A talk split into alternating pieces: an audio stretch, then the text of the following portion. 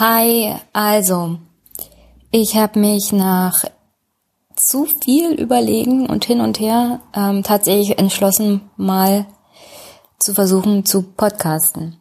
Und zwar meine Idee hierbei ist, das ganze politische System und Politik an sich zu kommentieren.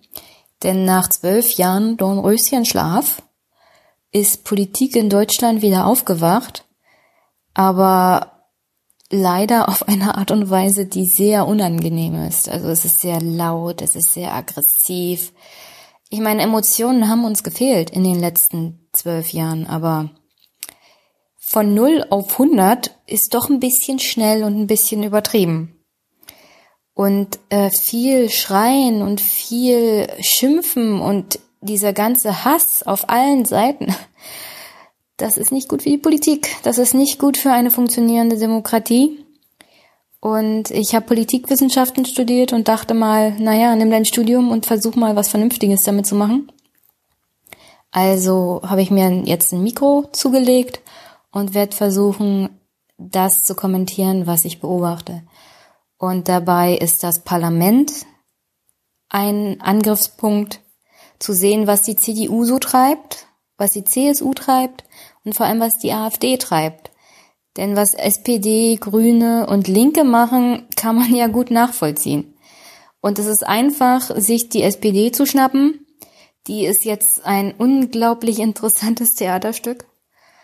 Aber die sind an einem Punkt, ähm, wohin sich die CDU die nächsten Jahre und nach Merkel entwickeln wird. Und es ist sehr spannend und ich werde auch im ersten Podcast den ganzen Sonderparteitag kommentieren und meine Meinung dazu ähm, ja hier in dem Podcast hinterlassen. Aber wichtig ist zu sehen, was treibt eigentlich die AfD im Parlament, was treibt die CDU im Parlament. Und bei der AfD muss ich sagen, man könnte den Eindruck gewinnen, als ob sich die Parteien zusammengesetzt haben und der AfD gesagt haben, also, wir lassen uns jetzt Zeit, ihr könnt euch eingewöhnen und dann könnt ihr uns mal richtig in den Hintern treten. Denn das wirkt so. Erst die wochenlange Jamaika-Theateraufführung mit dem Balkon und allem drum und dran und der Tatsache, dass Lindner eine One-Man-Show abgezogen hat. Und dann diese ganzen GroKo-Sondierungen und jetzt kommen auch noch Koalitionsverhandlungen. Die AfD hatte Unmengen an Zeit, sich in Berlin einzunisten, sich auf den parlamentarischen Diskurs einzustellen, sich Mitarbeiter zu suchen und wenn es jetzt in die GroKo geht oder in eine andere Koalition oder vielleicht in Neuwahlen, ist diese Partei darauf vorbereitet. Und schlechter hätten die großen Parteien, die SPD, die CDU, die CSU, schlechter hätten sie das nicht machen können. Außer wenn sie sich dazu verabredet hätten. Und ich hoffe, das haben sie nicht getan. Also, Sinn und Zweck ist es, den Politikern in diesem Land mal auf die Finger zu schauen. Und als allererstes beschäftigen, wir uns heute hier mit dem SPD-Sonderparteitag. Und ich muss sagen, die SPD lebt. Noch. Also, nach Martin Schulz hat die SPD in den Sondierungsgesprächen die Parität bei der gesetzlichen Krankenversicherung, also gleicher Bezahlung von Beiträgen zwischen Arbeitnehmer und Arbeitgeber in den Sondierungen durchgesetzt. Jetzt meine Frage, Martin, SPD. Das sind die Sondierungsgespräche, das landet im Koalitionsvertrag. Mal ganz ehrlich, gibt Punkte beim letzten Koalitionsvertrag und beim vorletzten Koalitionsvertrag, die habt ihr auch nicht durchgesetzt. Und wenn das der große Wurf ist, den die SPD nach 150 Jahren im Jahr 2018 mit der CDU verhandeln kann, dass die Arbeitgeber genauso viel in die gesetzliche Krankenversicherung einzahlen wie die Arbeitnehmer, dann bitte schließt das Willy Brandt-Haus zu, geht in die Welt hinaus und sucht euch einen neuen Job. Denn euren habt ihr total verpatzt. Okay, die SPD hat offensichtlich mitbekommen, dass es im Jemen einen Stellvertreterkonflikt zwischen Saudi-Arabien und dem Iran gibt. Und Martin erzählt jetzt ganz stolz, dass Waffenverkäufe an Staaten, die in diesen Konflikt verwickelt sind, eingestellt werden. Offensichtlich traut er sich nicht, Saudi-Arabien zu sagen, denn ich bin ziemlich sicher, dass die SPD mit der CDU das niemals durchsetzt. Das wird nicht passieren. Er hat sogar noch Martin, er hat so noch Sigmar Gabriel auf diesem Parteitag angesprochen und gesagt, der Sigmar weiß ganz genau, wovon ich rede. Der Sigmar hat an Saudi-Arabien weiterhin Waffen verkauft. Die SPD hat des, diesen Konflikt überhaupt nicht angesprochen im Wahlkampf. Zu keiner Zeit haben sie sich mal dazu bekannt, dass die Waffenexporte unter der SPD, als Sigmar Gabriel Wirtschaftsminister war, in die Höhe geschossen sind. Und jetzt auf einmal redet er davon, dass diese Waffenexporte, die mit dem Jemen zu tun haben, hier reden wir mal nicht von anderen Staaten, sondern nur vom Jemen, eingestellt werden. Und er traut sich nicht, das Land Saudi-Arabien anzusprechen. Wirklich? Wirklich, SPD? Also, Martin spricht seine Leuchttürme an. Ach, ist das schön. Du und deine Leuchttürme. Und als Leuchtturm, er fängt damit an, es einzuleiten, Deutschland braucht einen völligen Umbruch und Neuanfang. Während die SPD völlig unfähig ist, sich selbst zu definieren, sich selbst zu finden und einen eigenen Neuanfang mit Martin und der jetzigen Vorstandsriege durchzudrücken, redet er von einem Neuanfang und einem Aufbruch in Deutschland. Und zwar für das Thema Bildungspolitik. Schön. Einfach nur schön, Martin. Das möchte ich mal sehen. Die SPD kriegt es ja teilweise in den Ländern nicht, eine vernünftige Bildungspolitik zu machen. Und da seid ihr der Meinung, ich kriege es auf Bundesebene hin? Das will ich sehen. Das Thema Bildung wird Martin nicht mal in der SPD durchdrücken können. Es ist nämlich so, die Landesväter werden sich niemals dazu bereit erklären, auch nur ein Stückchen ihrer persönlichen Macht an den Bund abzugeben. Erstmal brauchen sie eine Änderung der Verfassung. Das müsste durch den Bundesrat auch durchgehen. Und da wird es schon an, den Mit an der Mitarbeit der Landesväter der SPD scheitern. Also wie, wie will Martin das durchkriegen? Alle sind sich einig, das Thema Bildung ist wichtig. Aber der Bund will hier Einflussnahme auf die Länder und die Länder werden sich da nicht reinreden lassen. Sie werden absolut darauf bestehen, dass wenn sie Geld bekommen, sie selber darüber entscheiden, wo und was sie damit machen. Ich meine, auf der einen Seite kann ich es verstehen, aber auf der anderen Seite, das Thema Bildung ist natürlich, wichtig. Aber was wir doch gelernt haben in den letzten 20 Jahren, in Brandenburg gab es jedes Jahr eine Bildungsreform. Zu viele Köche verderben den Brei. Ihr wollt investieren, investiert. Baut Schulen, die beste Ausstattung, WLAN, alles drum und dran. Das kann von mir aus der Bund bauen. Aber glaubt ja nicht, dass die Länder sich irgendwie in Bildung reinreden lassen. Da wird es keine Kooperation geben. Der Bund kann höchstens sagen, so, wir nehmen jetzt das ganze Thema, Thema Infrastruktur der Bildung in unsere Hand und ihr dürft dann entscheiden, wie ihr die, die Schulen ausfüllt. Das wäre ein Weg. So könnte ich mir das vorstellen. Alles andere wird kläglich scheitern und zwar schon an den Landesvätern alleine der SPD. Dann erzählt Martin auch noch, dass er einen jungen Mann in Essen getroffen hat, der an einem sozialen Arbeitsmarktprojekt teilnimmt für Langzeitarbeitslose. Und er findet das Programm ganz toll. Und er stellt sich nicht die Frage, wie kann es denn sein, dass ein junger Mann in Deutschland im 21. Jahrhundert ein Langzeitarbeitloser ist und so ein Projekt überhaupt braucht. Dieses Projekt wird auslaufen. Er wird nicht in den normalen Arbeitsalltag zurückfinden. Das ist das Problem mit Langzeitarbeitslosen in Deutschland. Du findest keinen normalen Job mehr. Du kommst nicht mehr in den normalen Arbeitsberuf rein. Und wenn du Glück hast, kriegst du zwei Jobs. 450 Euro Basis. Und davon darfst du dann leben bis zur Rente. Und wenn du in der Rente bist, dann kriegst du weiter Hartz IV. Martin stellt hier keine grundsätzlichen Fragen. Martin stellt einfach nur oberflächliche Fragen. Martin, Martin, hör auf, Menschen zu treffen. Also, er trifft in Berlin eine Frau mit einer 73 Quadratmeter Wohnung. Die hat eine Familie. Die Wohnung ist zu klein. Die Wohnung kann sie sich aufgrund der Mietpreiserhöhung in Berlin nicht mehr leisten. Und Martin erzählt ganz stolz auf sich, dass in den Sondierungen zwei Milliarden für den sozialen Wohnungsbau rausgehauen wurden. Zwei Milliarden. Zwei Milliarden für den sozialen Wohnungsbau wäre allein im Land Berlin zu wenig. Wie viele Wohnungen will man dafür bauen? Eine Handvoll? Eine Handvoll in Berlin vermutlich. Diese Frau wird demnächst auf der Straße landen, wenn die Preise sich so weiterentwickeln. Und sie kriegt keine neue Wohnung in Berlin und schon gar nicht eine 73 Quadratmeter Wohnung in Berlin. Und er feiert, dass sie zwei Milliarden für den Wohnungsbau rausgehauen haben. Zwei Milliarden ist gar nichts, Martin, gar nichts und lösen das grundsätzliche Problem nicht. Bitte, bitte, Martin, hör auf, Menschen zu treffen und es zu uns zu erzählen.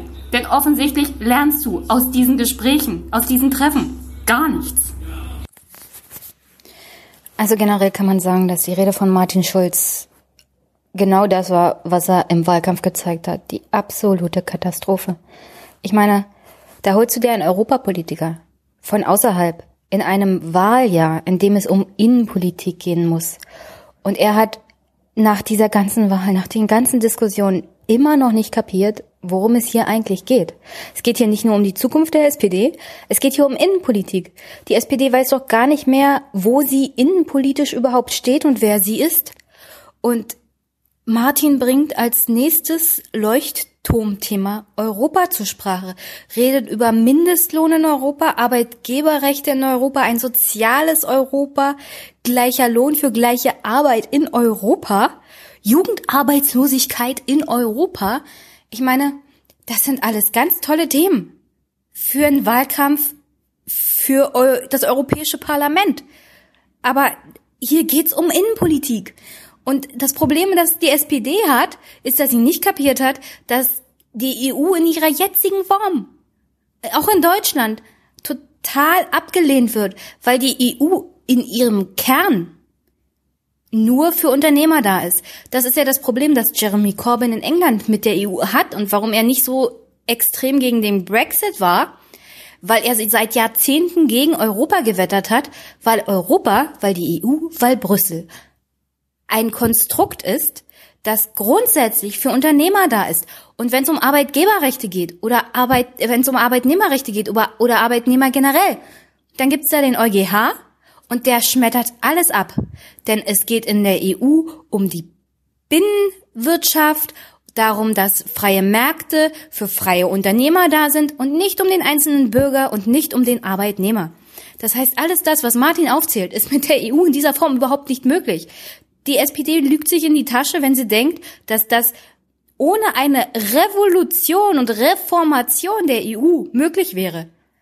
Deswegen, ich habe jedes Verständnis für Jeremy Corbyn, weil der hat verstanden, was die EU ist. Die, die SPD versteht nicht, was die EU ist. Und in der Form sind das alles nur kleine Stellschrauben, die vom EuGH zur Not einkassiert werden. Ich meine, da, da geht ein Raunen durch den Raum, wenn er Macron erwähnt. Und Martin, Martin weiß offenbar gar nicht, wo er ist. Und er versteht auch andere Staats- und Regierungschefs nicht. Er meint, für Macron wäre Europa an erster Stelle und nicht die französische Nation. Natürlich geht's Macron um die französische Nation. Der will Deutschland schwächen in der EU. Ich meine, ob das gut oder schlecht ist, ist mal dahingestellt. Aber Macron will Frankreich stärken und nicht die EU. Es, es geht ihm nur um Frankreich. Und das ist ja für einen französischen Präsidenten auch nichts Schlechtes. Nur Martin hat das nicht verstanden. Und das ist ein schlechtes, ein schlechter Ausgangspunkt für Martin, seine EU-Konzeption und generell äh, eine Bundesregierung. Also ich, ich verstehe das nicht. Ich verstehe das wirklich nicht. Wer berät ihn? Wo war er in den letzten Jahren? Und mit wem hat er geredet, als er in Brüssel war? Also, ist er da über den Dingen geschwebt? Meine Güte.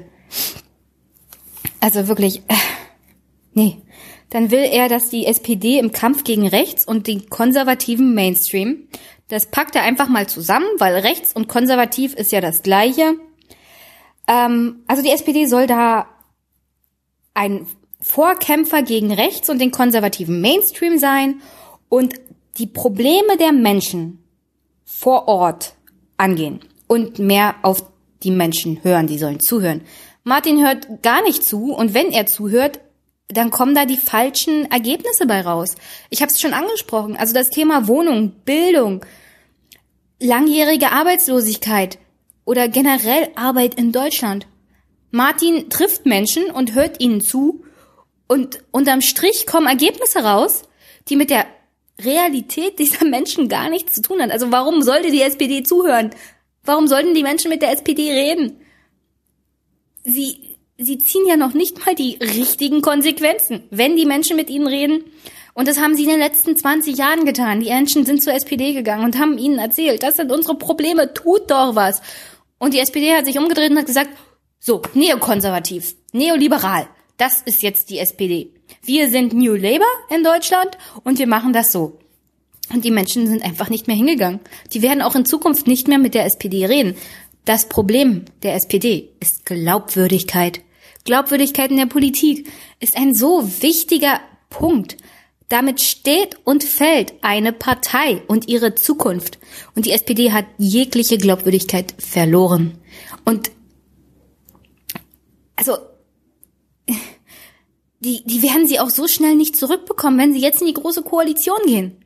Dann ist die Glaubwürdigkeit weg und zwar nicht für, für vier Jahre, nicht bis zur nächsten Legislatur, sondern für, für zehn Jahre, für 15 Jahre. Das braucht Zeit und das braucht Vertrauen das wieder aufzubauen, diese Glaubwürdigkeit. Und das, die SPD, die Sozialdemokratie wird dann hier am Boden liegen. Und ich kann mir nicht vorstellen, dass sie innerhalb von vier Jahren sich wieder aufrappelt. Ah, wirklich, wirklich.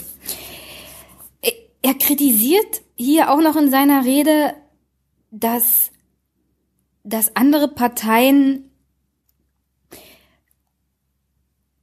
von äh, sich inhaltlich gelehrt haben und bloß noch auf Personalien setzen. Ich nehme mal ganz stark an, er hat dazu gelernt, denn er sagt nicht mal Merkel und nicht mehr SPD, äh, CDU. Ähm, er hat immerhin dazu gelernt, er nennt den politischen Gegner nicht mehr direkt. Aber Martin, wofür steht denn die SPD noch? Ihr wisst doch gar nicht mehr, wer ihr seid und wofür ihr steht er kritisiert die Medien, die hier in Marketing und Oberflächlichkeit gemacht haben während der Jamaika-Koalitionsverhandlungen, Sondierungsverhandlungen, dass da nur Balkone, Balkons abgebildet wurden und da, dass das nur um Oberflächlichkeiten ging. Und dabei ist der Start der SPD mit Martin Schulz in den Wahlkampf eine riesige Marketingaktion gewesen mit Thema Gerechtigkeit was ja alle ganz toll fanden. Das Produkt fanden alle Bürger ganz toll, deswegen ist das ja so nach oben geschwappt.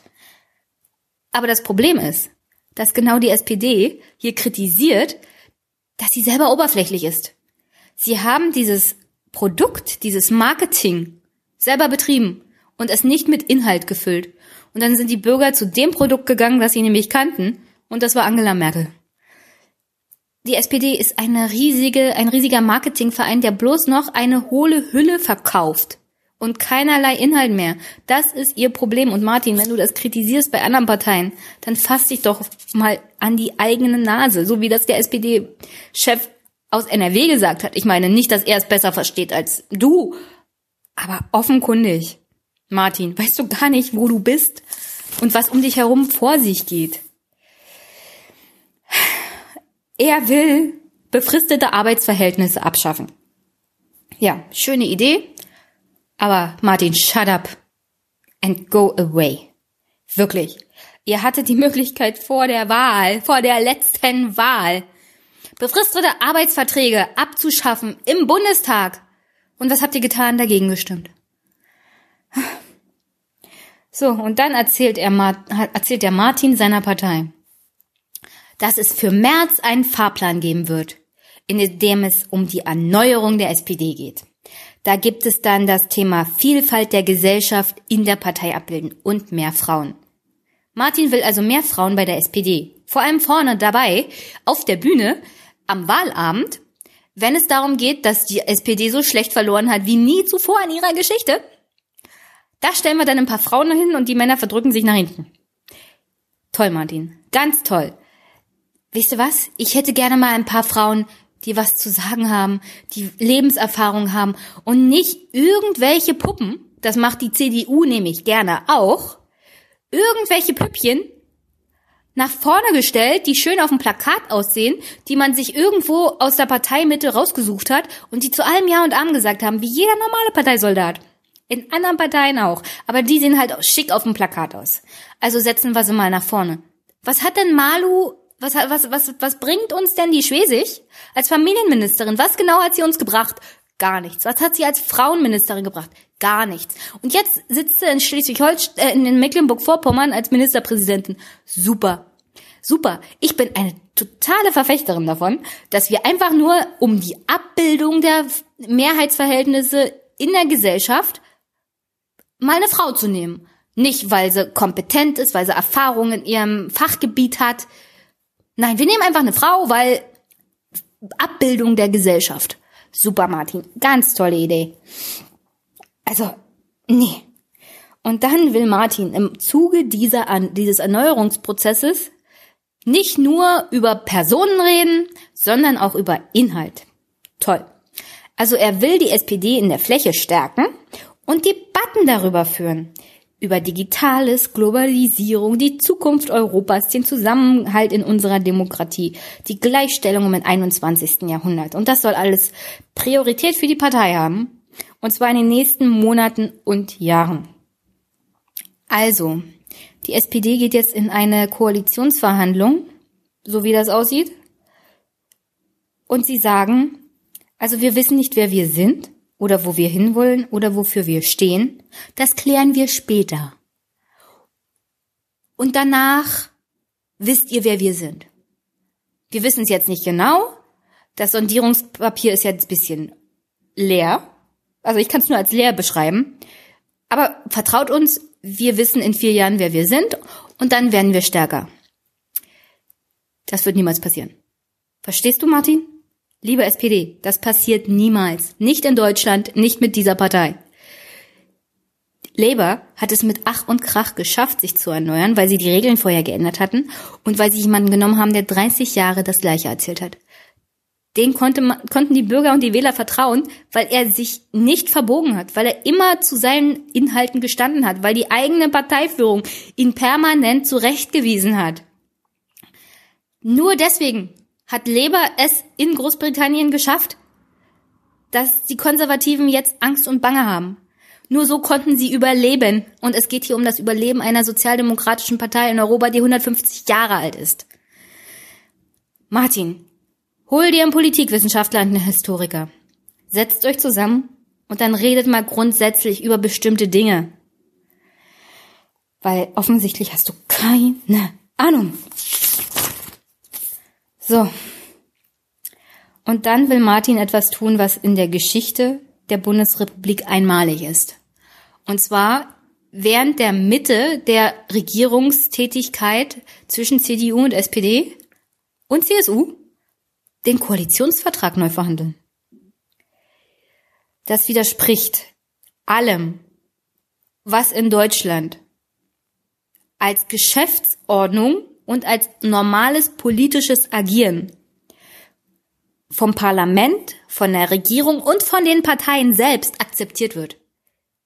Also die SPD kriegt es nicht hin, sich selbst zu erneuern, aber sie will es hinkriegen, eine so grundlegende Revolution im Regierungshandeln und in Koalitionsverhandlungen hinzubekommen. Martin, du sagst immer, du bist kein Zauberer. Also wenn du das hinkriegst, bist du einer. Jetzt mal ganz ehrlich. Wo sind diese ganzen kleinen Leute, die, diese ominösen kleinen Leute, die Frau Nahles und Herr Schulz permanent treffen, die sie darauf ansprechen, dass sie dieses Sondierungspapier gelesen haben und darin festgestellt haben, dass sie persönlich so viel davon haben, dass sie sich so unsicher sind, dass sie Angst haben, dass diese große Koalition nicht kommt. Wo sind diese ganzen ominösen Leute? Und warum zum Teufel bringt Frau Nahles sie nicht mit und stellt sie auf die Bühne? Denn alles das, was diese arme kleine Frau zu sagen hat, wäre effektiver als alles das, was Frau Nahles vorträgt. Sie jammert darüber rum. Ich meine wirklich, sie jammert darüber rum, dass die Kritiker nicht sagen, welches Konzept sie für die Zukunft haben, ohne dabei auch nur in Anbetracht festzuhalten, dass die Kritiker ein grundsätzliches Problem damit haben, dass die SPD ja gar nicht mehr weiß, wer sie ist und wohin sie wollen. Die Idee der Kritiker der Erneuerung der SPD-Basis ist es, sich inhaltlich mal hinzusetzen und zu sagen, wer sind wir? Wo wollen wir hin? Wo will Deutschland stehen in 10, 20, 30 Jahren? Denn Frau Nahles weiß es nicht. Sie hält den Status quo für ausreichend und meint, wir müssen es nur verwalten. Aber verwalten reicht nicht mehr, wenn wir uns mal angucken, welche Umwälzungen vor uns stehen. Dass die Altersarmut zunimmt, dass die Kinderarmut zunimmt. Und die Kritiker der GroKo, unter anderem Herr Kühnert und Herr Bülow, die haben ein Gespür dafür. Die sehen das kommen. Die sehen die Welle kommen. Die AfD war nur die Vorhut. Die sehen kommen, was da, was da wirklich an dunkler, dunkler, dunkler Zukunft auf uns wartet. Und Frau Nahles verdrängt das völlig. Ich weiß nicht, woran es liegt. Äh, vielleicht sitzt sie zu viel in Berlin und hat zu wenig Kontakt mit diesen kleinen Leuten, die sie offensichtlich dann immer nur ansprechen, wenn sie zu ihrem Vorteil argumentieren. Aber oh Mann, oh Mann, oh Mann. Neuwahlen. Also, vor Neuwahlen haben die Parteien an sich keine Angst. Also Frau Nahles hat keine Angst vor Neuwahlen. Die SPD hat keine Angst vor Neuwahlen. Sie wissen ganz genau, was dabei rauskommt. Und genau deswegen, sie haben Angst vor dem Ergebnis. Sie haben nicht Angst vor Neuwahlen, sie haben Angst vor dem Ergebnis. Und die einzigsten, die tatsächlich Angst vor Neuwahlen haben, sind die Abgeordneten, die gerade 30, 40.000 ausgegeben haben, um im Bundestag zu landen, vielleicht das erste Mal und gar nicht die finanziellen Kom Rücklagen haben, nochmal einen Wahlkampf durchzustehen. Äh, das Ergebnis von Neuwahlen wäre ein Absinken der SPD unter diesen Voraussetzungen, weil sie haben ja schon wieder sondiert und sie wollen schon wieder koalieren. Und wenn sie mit diesem Vorstand in die Wahlen gehen, und das werden sie tun, weil sie keine andere Wahl haben, dann ist das Ergebnis zwei Prozent weniger, wenn nicht sogar mehr. Und, und dann ist natürlich das Ergebnis, CDU, AfD nehmen zu, Grüne nehmen zu, Linke werden zunehmen, FDP wird verlieren. Das ist das Ergebnis. Im Großen und Ganzen wird sich an den Mehrheitsverhältnissen wohl nichts ändern. Das Einzige, was sich ändern wird, ist, dass es nicht mehr reichen wird für eine große Koalition. Und dann sind wir in einer ganz neuen Welt. Wirklich. In einer ganz neuen politischen Welt. Weil wenn eine Regierung nicht mehr durch eine große Koalition gestellt werden kann, müssen sich ganz neue Fragen gestellt werden. Und wir wissen ja noch nicht, ob die CDU mit Frau Merkel nochmal in die, in diese ominösen Neuwahlen geht oder nicht. Aber sollte es wirklich jetzt zu Neuwahlen kommen, wäre das Ergebnis klar. Es geht keine große Koalition mehr.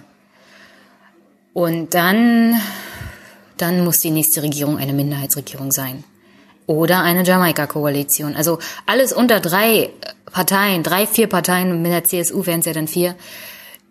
In der großen, in, in, in einer neuen Koalition ginge dann nicht.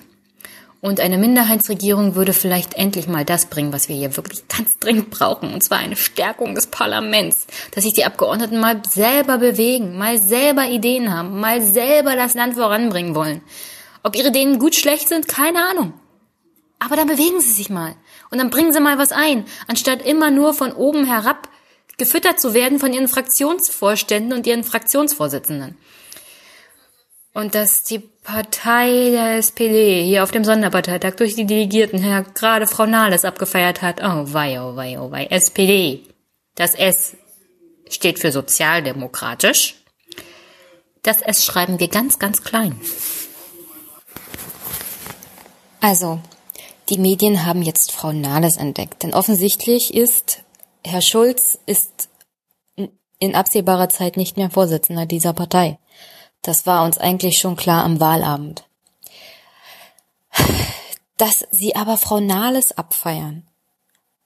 Als neue zukünftige Spitzenfrau der SPD. Frau Nahles, die Arbeitsministerin, die keinerlei Reue darüber zeigt, wie man hier im Land mit Hartz-IV-Empfängern umgeht Und das sind nicht teilweise, das sind ja nicht nur Leute, die, die sich sagen, ach, der Staat bezahlt, also bleibe ich für den Rest meines Lebens arbeitslos. Das ist ein reines Gerücht. Es gibt Leute, die kriegen Hartz IV, weil sie in einer Notlage mal sind und versuchen, aus dieser Notlage rauszukommen. Dafür ist das soziale System, dafür ist das soziale Netz da.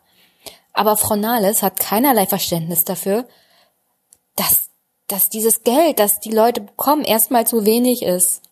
Dass man vom Staat das Gefühl bekommt, man sei ein Schmarotzer, obwohl man eingezahlt hat in das soziale Gefüge. Jeder, der einkaufen geht und Umsatzsteuer und Mehrwertsteuer bezahlt, der zahlt in diesen Staat ein, der zahlt in das Sozialsystem ein. Und dieser Staat macht einem ein schlechtes Gewissen, wenn man mal für sechs Monate Hartz IV bezieht, weil man keine andere Wahl hat. Und, und es macht ja nicht, nicht nur, dass man ein schlechtes Gewissen eingeredet bekommt, als sei man ein, als sei man ein Schwerverbrecher, sondern man wird auch von vorne bis hinten durchleuchtet, von oben bis unten. Der Staat weiß mehr über einen Hartz-IV-Empfänger als über irgendeinen Milliardär, der in Hamburg in einer Villa wohnt. Und Frau Nahles hat dafür absolut kein Verständnis. Frau Nahles hat kein Gerechtigkeitsgefühl. Und das wird die neue Vorsitzende der SPD. Und das stellen Sie sich unter Erneuerung vor, weil Frau Nahles ist ja eine Frau. Und eine Frau im 21. Jahrhundert als Chefin der SPD ist ja so super. Also wirklich, ich bin eine Frau. Ich erwarte aber von einer Vorsitzenden einer Partei mehr als das, als die Tatsache, dass sie eine Frau ist. Ich erwarte, dass sie ein vernünftiges Gerechtigkeitsgefühl hat und Frau Nahles hat keins. Frau Nahles ist Anhängerin dieser neoliberalen Politik. Und wenn nicht schon Anhängerin, dann hat sie es wenigstens mitverantwortet. Und wenn sie sich dann hinstellt und sagt, so, ich bin die neue Vorsitzende, jetzt machen wir mal soziale Gerechtigkeit, kaufe ich ihr das keine Sekunde ab. Die Frau setzt sich eher für Arbeitgeber ein. Mit dem Argument, na, wir wollen ja keine Arbeitsplätze gefährden. Und dann sind wir genau da, wo wir immer waren mit der SPD. Und zwar, dass sich nichts ändert, dass sich nichts erneuert. Und nur weil wir aus dem Martin eine Martina machen, wird das nicht besser.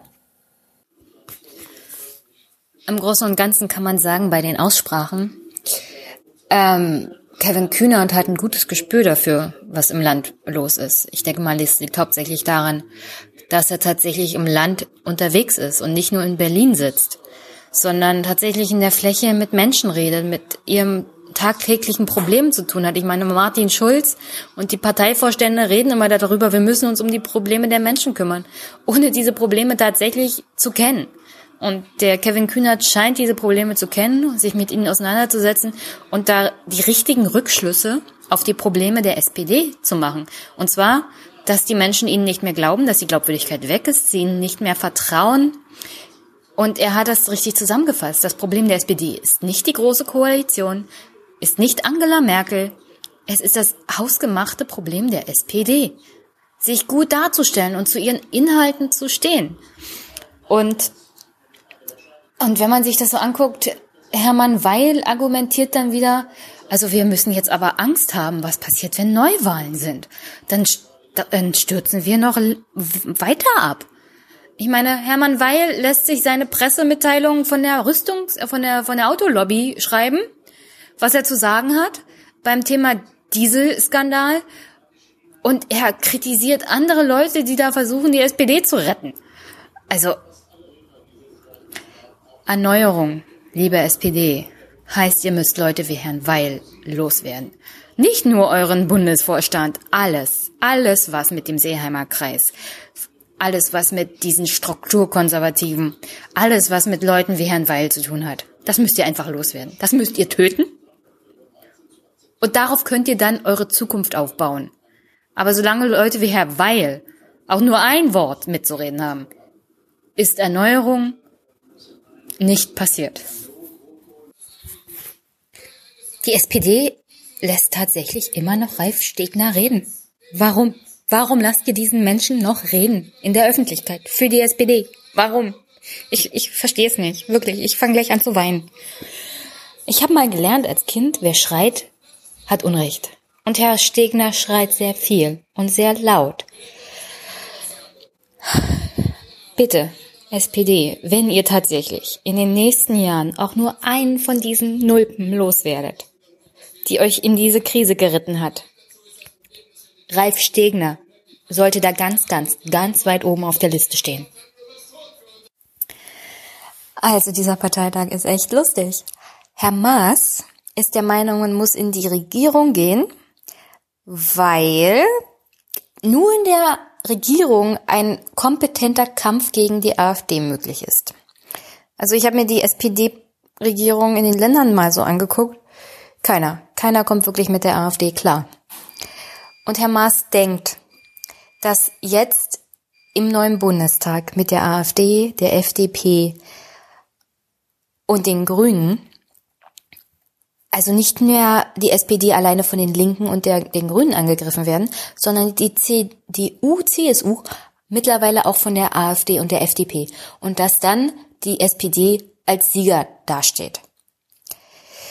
Herr Maas, nehme ich an, ist schon länger in der Politik und sollte wissen, dass Parteien rechts um Bürgerstimmen und Wählerstimmen kämpfen und Parteien links um Bürgerstimmen und Wählerstimmen kämpfen. Es ist eher unwahrscheinlich, dass es zwischen diesen beiden extremen Wechselwähler gibt. Es sei denn, es sind Protestwähler. Und die sind so und so nicht in diesem Konzept drinne. Das heißt, das Argument, das er macht, ist, dass die Bürger von der CDU zur SPD rennen, wenn die CDU von der AfD und der FDP kritisiert werden und bloßgestellt werden, ohne dabei zu reflektieren, Herr Maas, dass wenn die Kritik von Parteien rechts kommt, diese Bürger auch innerhalb des rechten Spektrums die Parteiwählerschaft wechseln und nicht aufgrund der Unfähigkeit der CDU zur SPD rennen. Und die Kritik an der SPD in der großen Koalition durch die Linke und die Grünen wird natürlich bleiben. Und wenn, wenn die Wähler dann von der SPD wegrennen und Protestwähler werden, dann rennen die, dann rennen die der AfD die, die Türen ein. Ich meine, ich kann es ja verstehen. Herr Maas ist Jurist. Und zwar kein guter, aber immerhin Jurist. Aber ich, ich empfehle der SPD, holt euch Politikwissenschaftler und lasst euch mal das politische System und den Wähler erklären. Dann, dann denkt ihr vielleicht auch mal anders. Zum Schluss hat es die SPD dann doch ziemlich spannend gemacht. Ähm, das Präsidium und der Parteivorstand, Herr Schulz und Nahles, scheinen zufrieden zu sein. Ich kann nur sagen, das ist ein Sargnagel für die SPD. Aber hey, was weiß ich schon? Ah, es ist aber auch eine Chance. Lieber Herr Kühnert, lieber Herr Bülow, das ist jetzt wirklich eine Chance, von innen heraus mit Druck gegen die Parteiführung in Berlin. Und die sitzen in Berlin allesamt und nicht im Land. Die Delegierten in den Landesverbänden zu ersetzen und richtig Druck zu machen weil alles andere würde tatsächlich zum Tod der SPD führen. Das wird jetzt Jahre brauchen. Jahre. Aber ihr habt keine andere Wahl. Wenn die SPD, es sei denn, hier kommt eine nationale sozialpolitische Bewegung à la Macron oder wie Herr Lafontaine sich das vorstellt, aber dann ist die SPD so und so weg vom Fenster. Sonst, also ich sehe sonst keine andere Möglichkeit, außer dass Herr Kühnert und Herr Bülow das Ganze noch verstärken. Diesen ganzen Erneuerungsprozess, der muss von unten kommen. Der muss wirklich von außen kommen. In die Parteizentrale in Berlin hinein. Sonst habt ihr keine Chance. Und das ist ja jetzt bloß die Befürwortung zu Sondierungsverhandlungen. Die Abstimmung ob der Koalitionsvertrag tatsächlich kommt, das ist ja dann noch den Mitgliedern überlassen. Und wie das ausgeht, weiß jetzt auch noch keiner, weil das war jetzt hier richtig knapp. Und das war richtig spannend. Und ja, ich meine, ich habe das Ergebnis eigentlich erwartet, es war enger als ich dachte. Und die SPD unter Nahles und Martin wird jetzt in den nächsten Umfragen absacken. Aber es besteht die Chance auf Erneuerung, wenn der Druck bleibt.